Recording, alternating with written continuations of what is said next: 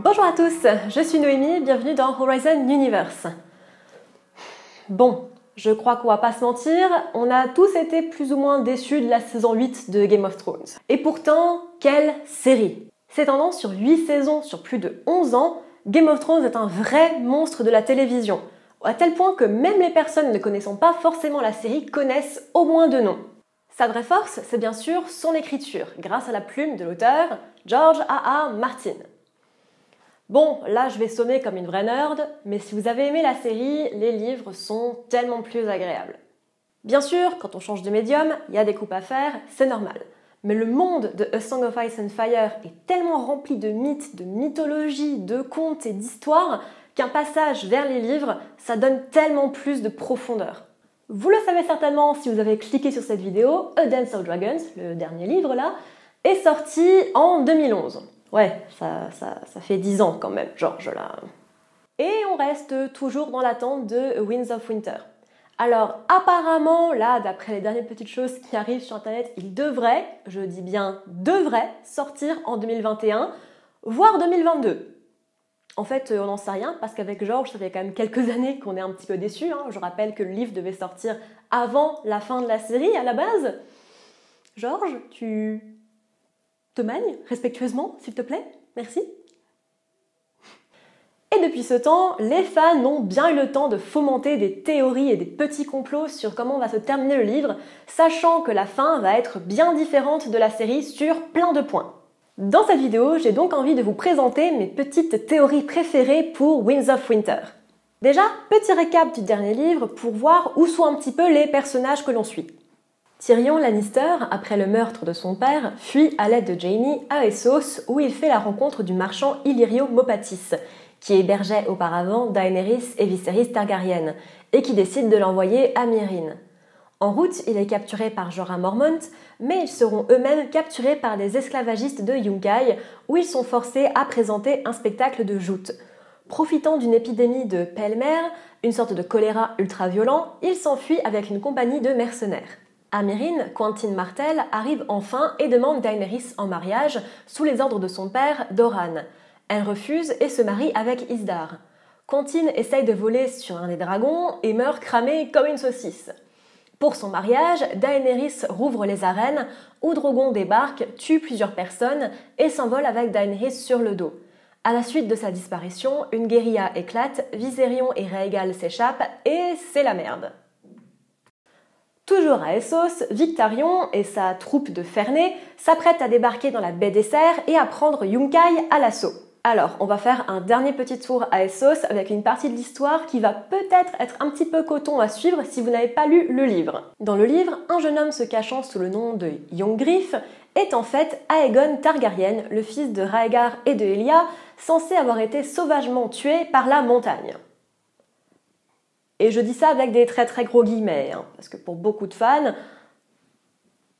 vous verrez plus tard. Lord Connington, son père adoptif, décide de révéler son identité à la Compagnie Dorée et de partir à l'assaut de Westeros. Ah ouais, et euh, Arya est devenue aveugle. Revenons sur Westeros. Stannis le Manis marche vers Winterfell sous une tempête de neige afin de reprendre le château des mains des Bolton, qui leur envoie une bande de frais afin de décimer l'armée déjà affaiblie de Stannis. Il a auparavant capturé Asha, ou Yara Greyjoy, et est rejoint par une grande bande d'hommes du Nord, la plupart avec l'objectif de récupérer Arya Stark, mariée de force à Ramsay Bolton. La jeune fille est en fait Jane Poole, ancienne dame de compagnie de Sansa. De la même manière que dans la série, Jon Snow se fait poignarder par les frères de la garde de nuit, donc là, pas de surprise. Aux dernières nouvelles, Bran est posé pépouze dans son arbre avec Bloodraven et les enfants de la forêt. On sait pas trop ce qu'il fout, tout le monde a l'air de s'en foutre, alors euh, moi aussi. On part plus au sud avec Jamie Lannister qui récupère Vivzeg au River Run et est intercepté par Brienne qui l'informe que Sandor tient Sansa Stark et ils partent tous les deux la récupérer. Doran Martell, le frère d'Oberyn, décide d'envoyer sa fille Ariane parlementer avec Lord Connington. En parallèle, il envoie deux des bâtards de Doberine infiltrer l'église des Sept et prendre sa place au conseil. Kevan Lannister, l'oncle de Cersei, tente tant bien que mal de gérer le royaume et les Tyrell, pendant que Cersei, emprisonnée par le grand septon, avoue son adultère et marche dans la rue à poil pour se faire humilier publiquement et attend son procès. comme dans la série. Enfin, et promis après c'est fini, Varys tue Kevan et Maître Pycelle car ils complotent pour que Aegon ou le Young Griff prennent le trône. Ouais, je sais, c'est assez différent de la série et autant vous dire qu'il y a beaucoup de choses à dire. Et autant vous dire aussi que niveau théorie et idées farfelues, c'est assez touffu. Voici quelques-unes de mes préférées et mes petites inventions personnelles. Stannis, dans le livre, est un personnage très différent de la série, et pour l'instant, il n'est pas mort comme une chiffre molle contre Brienne. Hein. Après, je dis ça pour l'instant, quoi. Je... Pitié, non, genre, je fais pas ça. Mais du coup, il est quand même mal en point. Hein. Son armée est bloquée devant Winterfell pendant une tempête de neige, ses hommes crèvent tellement la dalle qu'il y a du cannibalisme dans ses rangs, euh, les Bolton ont quand même une sacrée armée, bref, euh, ça c'est pas génial quoi en ce moment pour Stannis, vous voyez. Personnellement, et comme beaucoup d'autres fans, je pense que l'aide viendra de l'intérieur du château. En effet, les Bolton ne sont pas forcément aimés des autres Nordiens, nordistes. Donc du coup, il y a fort à parier que l'aide viendra d'autres alliés de Roose Bolton. Alors voyez ici que je parle pas du tout de la prophétie d'Azor Ahai, hein, parce que très clairement, Stannis, c'est pas lui. Hein. On est d'accord là-dessus. Un de mes personnages préférés, Ouais, je sais, je, suis basique, ouais. Dans la série, John se fait revenir à la vie par Mélissandre, et c'est probablement ce qui va arriver dans le livre. Par contre, dans le livre, c'est un petit peu plus subtil parce qu'on apprend que la magie a toujours besoin d'un sacrifice pour fonctionner. C'est probablement comme ça que Shérine perdra la vie. Dans le livre, on apprend aussi par Tauros de Myre et Béric Dondarion qu'à chaque fois que l'on revient des morts, entre guillemets, on change un petit peu, on n'est plus vraiment la personne qu'on était. C'est probablement ce qui va se passer avec Jon Snow. Surtout qu'on apprend dans le livre qu'à chaque fois qu'un change-peau décède, il va dans son animal favori. Donc Jon Snow est probablement là dans le corps de Ghost, et quand il reviendra, il aura une autre vision du monde. Et il ne fait souvent plus partie non plus de la garde de nuit, hein, parce que je rappelle que la garde de nuit, c'est jusqu'à ce que tu meurs. Là, techniquement, il est mort, donc euh, bye bye, je suppose la théorie la plus connue sur Jon Snow, c'est qu'il est Azor Ahai, hein, étant la chanson du feu et de la glace, en étant le fils de Raegar, donc du feu, et de Lyanna, donc de la glace. Ça n'a pas été prouvé dans le livre, mais c'est sûr à 98%. Hein. Je pense qu'il y a une émeute si jamais c'est pas ça dans le bouquin. Il y a fort à parier aussi qu'il va rencontrer Holland Reed, la dernière personne ayant survécu de la Tour de la Joie, et va apprendre sa parenté par ce biais. Cersei, dans le livre, est fascinée par le feu. Il est probable qu'elle décide d'utiliser les caches de feu grégeois cachés dans tout King's Landing par Aerys et fasse péter la quasi-totalité de la ville, juste comme ça, pour le fun. Jamie sera sûrement la personne qui la tuera, probablement en se sacrifiant en route. Ils croient tous les deux qu'ils mourront comme ils sont venus au monde, ensemble. Euron, c'est juste le personnage le plus charcuté de la série, hein, passant d'un homme complètement fou, avide de pouvoir et complètement diabolique, à un mec qui va parler de son calamar H24. Ouais, c'est ce qu'on appelle une descente. Dans le livre, Euron est un personnage sombre. Il a fait le tour du monde jusqu'à aller à Valyria, une terre maudite, et en revenir avec plusieurs artefacts, comme un corps supposé attirant les dragons, peut-être un présage d'une future bataille avec Dany. Il en revient à moitié tapé, avec pour but de devenir une sorte de dieu. Légèrement plus intéressant, vous me direz. Et comment? Un chapitre appelé The Forsaken, ou l'abandonné, montre Yoron performer une sorte de rituel de sang, assoiffé de pouvoir et de haine. Autant de dire que j'attends les passages où il apparaît avec énormément d'impatience. Je ne suis pas une énorme fan de Danny, autant dans le livre que dans la série, mais force est de constater que ça y va question théorie. Je serais tellement, tellement pour voir Dany envoyer péter sa conquête de la baie des esclaves pour partir à Ashaï pour suivre les conseils de Quaith, mais je crois que je prends mes désirs pour des réalités. George ayant dit plusieurs fois que Essos resterait majoritairement secret dans les livres. Pour l'instant, les dangers principaux sont donc l'arrivée de la flotte de Victarion, les fils de la harpie à Mérine, et le fait qu'elle soit perdue au milieu de la mer des Dothraki. Comme dans la série, elle parviendra sûrement à rallier le Calassar et à revenir à Mérine. Elle y rencontrera sûrement Tyrion, reprenant Jorah sous ses ordres, avant de probablement exterminer les fils de la harpie et partir ailleurs.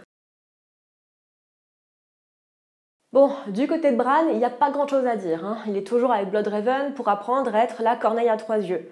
Par contre, il y a fort à parier qu'il va y rester plus longtemps que dans la série et changer beaucoup plus au niveau de sa personnalité.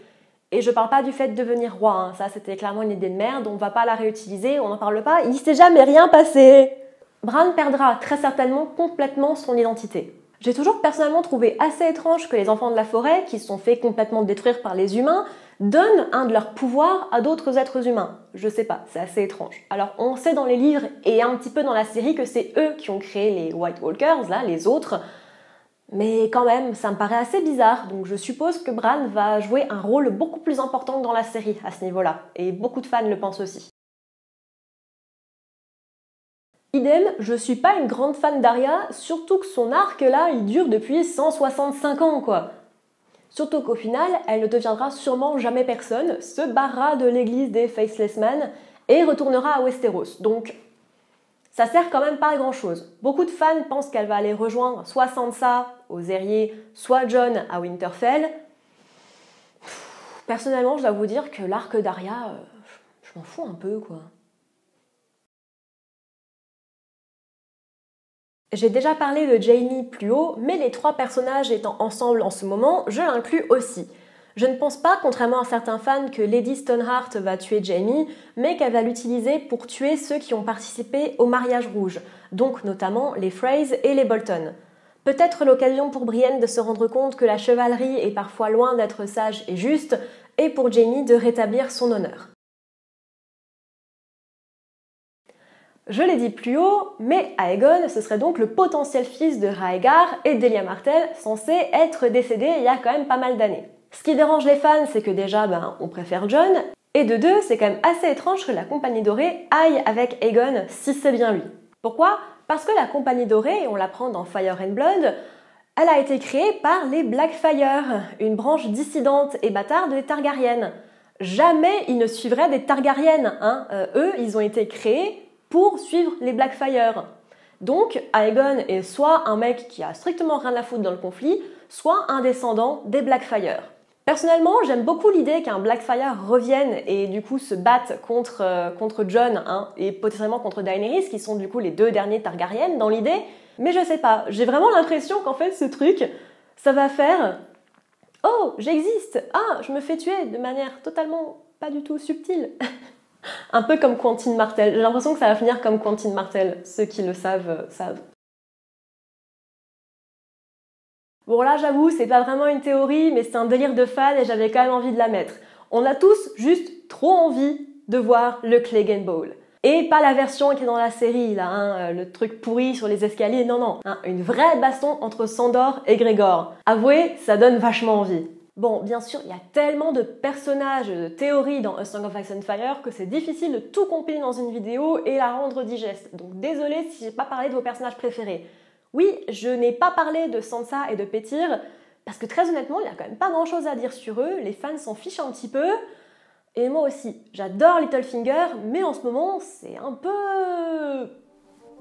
Mais on se retrouve après la sortie du livre pour démêler tout ça. Hein. Donc on se donne rendez-vous euh, entre 2021 et 2055 à peu près. Vous en dites quoi? Pas trop mal, hein Ouais Merci à tous de m'avoir suivi dans cette nouvelle vidéo de Horizon Universe. J'espère qu'elle vous aura plu. Dites-moi vous quelles sont vos théories préférées sur Game of Thrones slash A Song of Ice and Fire. On se retrouve à dans deux semaines. Ciao